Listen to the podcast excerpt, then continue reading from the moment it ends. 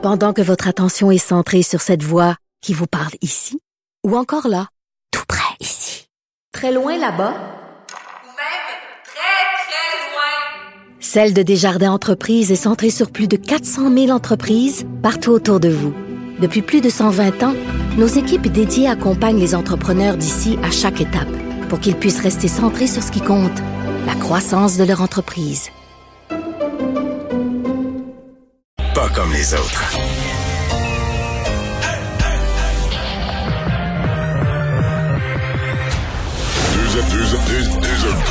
Deux animateurs cohérents, deux visions différentes. Une seule émission, pas comme les autres. Mario Dumont et Vincent Dessureau. Cube, Cube Radio. Bonjour tout le monde, bon lundi, bienvenue à l'émission. Il fait beau, très très beau. Une petite pensée pour les gens euh, vraiment à l'est, l'extrême est du Québec. Euh, à cette île, il annonçait un aujourd'hui de maximum. Alex, bonjour. Bonjour Mario. C'est Alex qui est là le lundi. Euh, ouais, euh, en fin de semaine, j'ai joué au golf. Oui, ben c'est C'est ma deuxième partie à vie en novembre. Puis la première, euh, mettons, après le septième trou, le huitième trou, ça fait peut-être 20 ans de ça, j'avais été content de pouvoir enlever ma tuque. Là, j'imagine que tu portais pas de tuque hier, Mario. Non, hier, euh, quelque part, après le 3 ou 4e trou, j'ai pu enlever ma petite veste et jouer carrément en manche courte en polo. Bon, il y a des beaux côtés au changement climatique.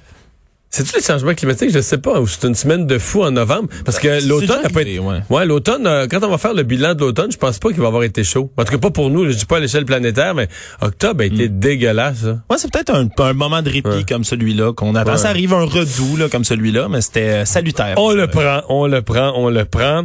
Euh, bon, euh, de- on va euh, dans quelques instants se parler évidemment de, de peu de politique ici, de COVID, de politique américaine, ça a brassé encore aujourd'hui. Mais d'abord et avant tout, on va rejoindre l'équipe de 100% Nouvelles et Paul Larocque. 15h30, c'est le moment de joindre Mario Dumont dans son studio de Cube Radio. Salut Mario. Bonjour. Salutations à, à tous, tous tes auditeurs également. Mario, euh, mes sources, mes sources très très sûres me disent que tu as quelque chose en commun avec Donald Trump. J'ai appris ça au cours des dernières heures. Mario a joué au golf en fin de semaine, pendant, mais pas avec, mais en même temps que, que, que Donald Trump. Euh, euh, Mario, quand même, hein, j'aurais Ouais. jamais dit ça. Mais, Euh, euh, cela ce- dit- ce- ceci dit, j'ai, quand même défendu euh, là, en commentant là, samedi après-midi les résultats de l'élection. Euh, je, on m'a demandé si je trouvais ça pas correct que le président ait joué, ait joué au golf. Puis au contraire, j'ai dit que celui ou celle de ses, dans ses conseillers qui l'a convaincu d'aller jouer au golf, c'était une excellente chose pour l'humanité. Il est bien mieux d'aller jouer au golf, se changer les idées que de rester enfermé dans la Maison Blanche à haïr l'humanité. Là. Fait que dans le cas du président Trump, à mon avis, c'est, c'est salutaire qu'il se détende. Mais sérieux, Mario, euh, euh, quand il apprend la nouvelle, tu penses pas euh, que son premier drive, que sa balle s'est retrouvée dans le bois ou que, que son bâton a été fracassé sur un arbre? Euh, Mario, Mario plus, plus sérieusement, euh, ça fait plus de 48 heures là, que la planète entière, ou à peu près, sait que Joe Biden a, a gagné cette élection. Remarque, c'est le droit d'un perdant de contester, de demander un recomptage là où ça vaut le coup. Et dans des États, il, il veut un recomptage et c'est lui qui va payer. hein. Tu sais ça en Pennsylvanie, entre autres, là, parce que c'est c'est plus que la moitié de 1% Puis bon, c'est euh, l'organisation Trump qui va payer. Mais honnête net, Mario, es-tu surpris, je veux t'entendre là-dessus, euh, de, de constater, parce que c'est vraiment ça, il y a une belle expression québécoise là, qui résume euh, l'attitude de, de- de Trump depuis, depuis samedi, au fond, qu'il fasse la baboune, carrément, là, qu'il qu'il boude en ce moment, euh, il y a une photo, on dit souvent qu'une image vaut mille mots, là, Mario. euh, on l'a vu en fin de semaine. Parce que c'est vraiment ça qui, ce qui fait à l'heure actuelle. Ouais. Euh, évidemment, euh, les, les contestations judiciaires font partie des droits fondamentaux, donc on peut pas lui enlever ça. C'est juste que dans ce cas-ci, euh, ça tient plus la route là.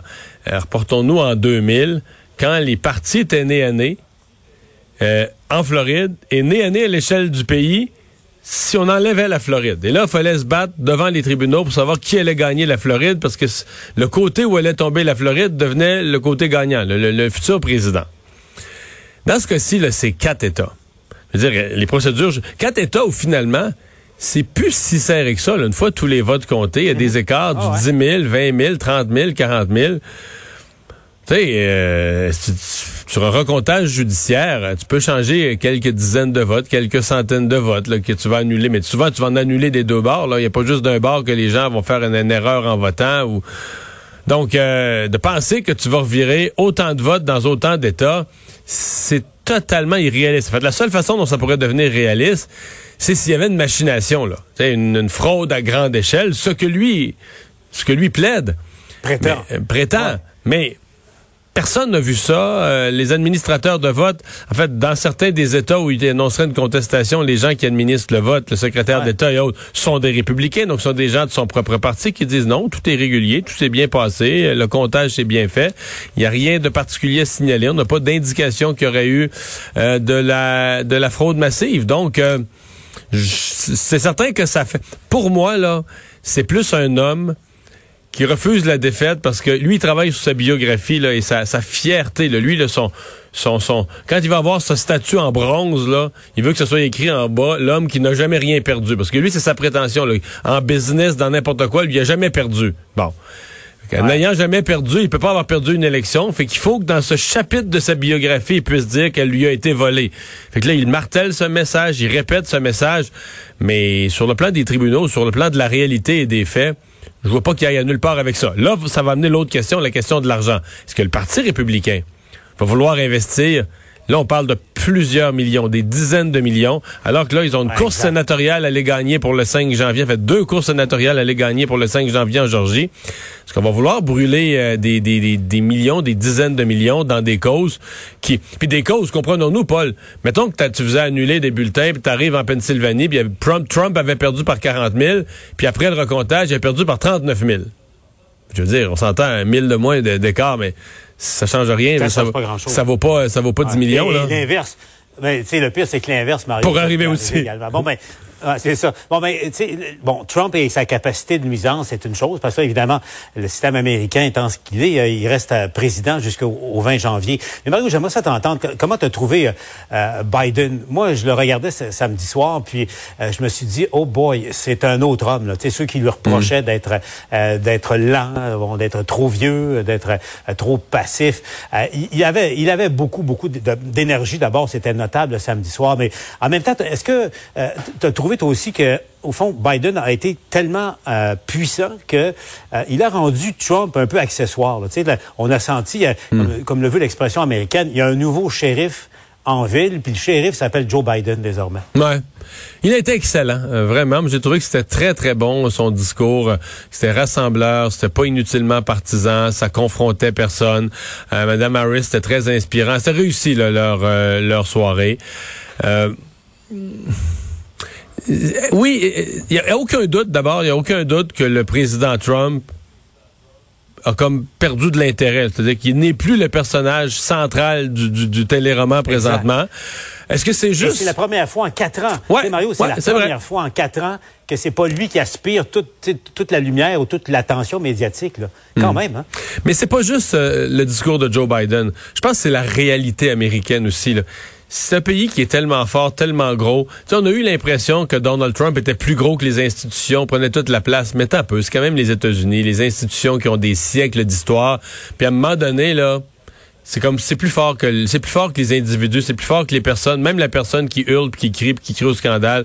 À un moment donné, c'est comme si les institutions parlé. Regarde, il y a un nouveau président élu, euh, les chiffres sont clairs, les données sont claires, et ça c'est comme ça s'est comme imposé dans le réel. Là, et euh, tu dans le comme le reste devient bon.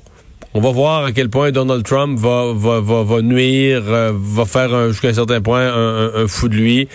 Euh, mais on entend tout, là, Paul. On entend. Je veux dire, dans le dernier 48 heures, ce que j'ai vu, lu sur les réseaux sociaux. Trump part un nouveau poste, parce que c'était son plan, là. Part un nouveau poste de télé avec un média en ligne, etc., puis un livre, puis tout ça. Trump va aller vivre en Russie. Euh, Trump se représente en 2024. Ça aussi, ça circule, qui pourrait Oui, prendre son match revanche. aussi, ça aussi. Trump, Trump appuie son fils. L'autre, Donald Trump Jr., pour se présenter à la prochaine élection. Bonne chance. Les, non, non, mais les hypothèses là sont dans toutes les directions. Et il y en a aussi qui pensent carrément que tout ça là, ben ça n'existera pas parce que Donald Trump, euh, dans peut-être dans un an, il va être en prison parce que la police va commencer à courir après lui, la justice Ouais. va commencer à courir après lui, la journée qui aura pu la, la protection présidentielle, l'immunité. Parce que les procureurs de l'État de New York là, qui ont deux enquêtes sur ses affaires à lui, là, antérieures à, Les- à son les enquêtes sont peut-être plus avancées qu'on pense, hein? Ouais, et tu sais, un truc, un petit détail qui n'est pas un détail, Mario, c'est que le, un pardon présidentiel ne s'appliquerait pas. Parce que c'est pas c'est pas des, des compétences fédérales, c'est l'État de New York. Ça a l'air de rien, mais rappelez-vous ce cette information-là, ça risque d'avoir euh, beaucoup beaucoup euh, euh, d'impact. Donc Biden est, maintenant en selle. T'as vu aujourd'hui là, c'est ce qui- ce qu'il a annoncé au fond. J'ai l'impression qu'il commence à, à- gouverner sans avoir les pouvoirs comme tels. là. Oui, tout à fait. Et euh, mettre de l'avant un peu son, son autorité morale. euh, non, c'est la réalité qui s'impose aussi. C'est une discussion qu'on avait d'ailleurs euh, dans la, la, la, la- nuit après l'élection, la nuit de l'élection. Est-ce que Donald Trump va pouvoir rester jusqu'au 20 janvier sans rien faire avec la COVID? Parce que ça va mal, pas à peu près aux États-Unis avec la COVID. Le nombre de cas est en explosion. Euh, encore, malgré qu'il n'a jamais été bas, il est toujours resté élevé, mais là, c'est encore plus que plus. Les décès aussi. Est-ce que tu peux vraiment euh, rester assis sur tes mains puis regarder mourir ta population, puis euh, les hôpitaux être pleins, puis euh, là, il commence à avoir là-bas aussi du débordement des soins intensifs, de l'épuisement du personnel de la santé, des, des thèmes connus. Donc, jusqu'où tu peux euh, t'asseoir sur tes mains, euh, même si t'es un président, même si t'es un président qui a perdu, c'est encore deux mois où c'est lui qui est à la Maison-Blanche. Est-ce qu'il va passer vraiment ces deux mois-là à laisser juste la situation de la COVID s'empirer?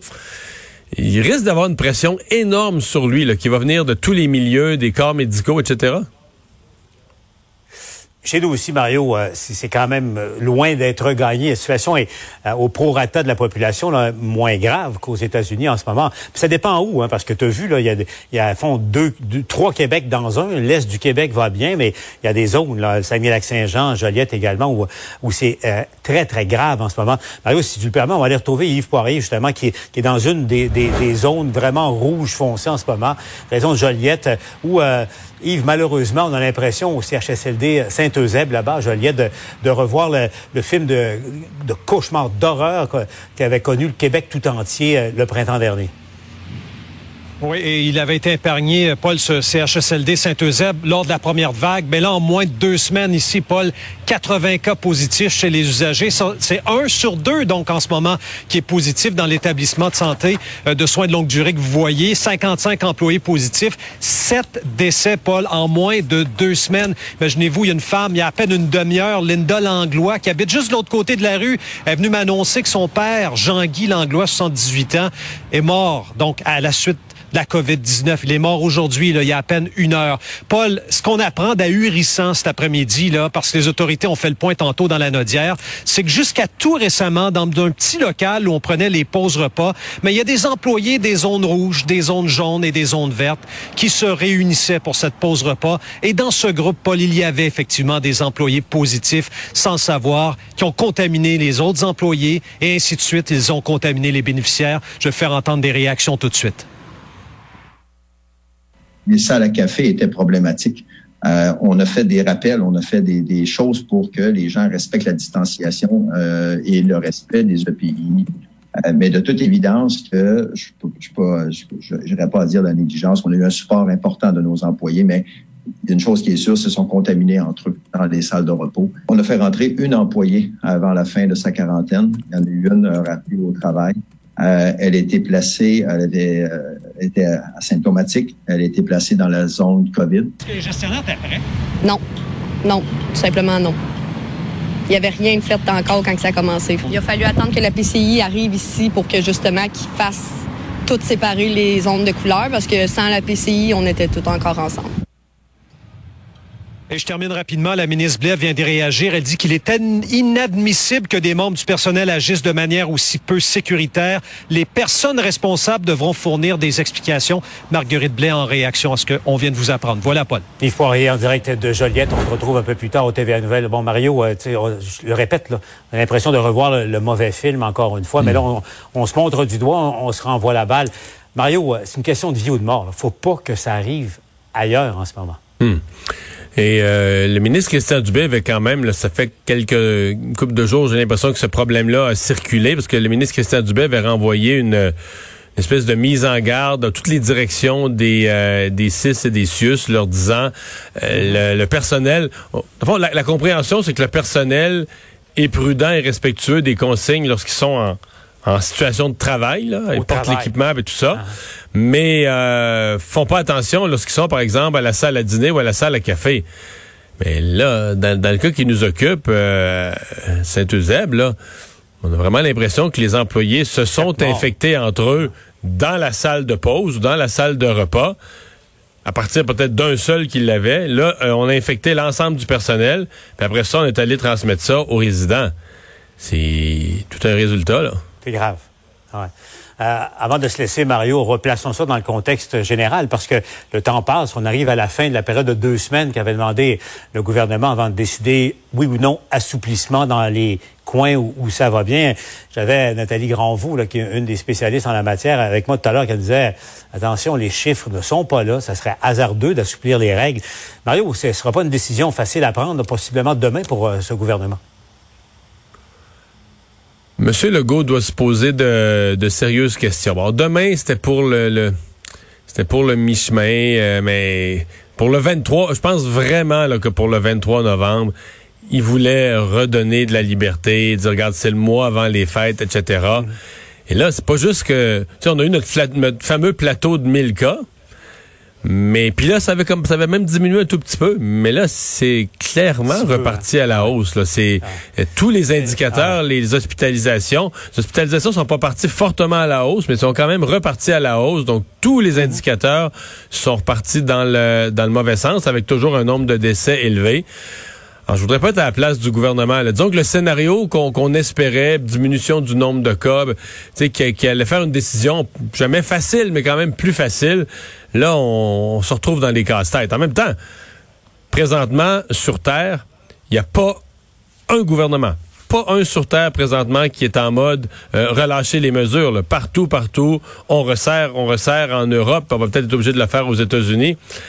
Fait que là, nous, on a espéré avoir notre propre réalité, qu'on allait être capable de contrôler avec nos mesures, nos zones rouges, puis qu'on allait pouvoir aller à contre-courant du reste de la planète. Mais pour l'instant, il n'y a personne qui, personne qui en est là. là.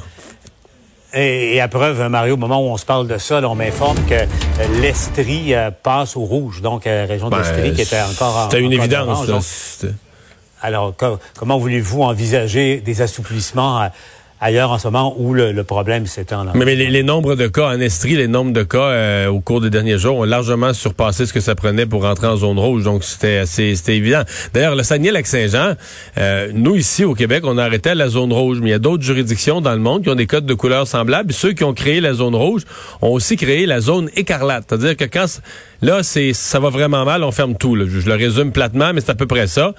Et si on avait créé une, une autre zone en termes de nombre de cas par 100 000 habitants, si on avait créé une zone genre écarlate ou extrême urgence, le Saguenay-Lac-Saint-Jean serait pas... Parce que le nombre de cas qu'ils ont par rapport à- proportionnellement à leur population présentement, Ah ouais. c'est pire que ce qu'on a connu à Montréal, c'est pire que tout, là.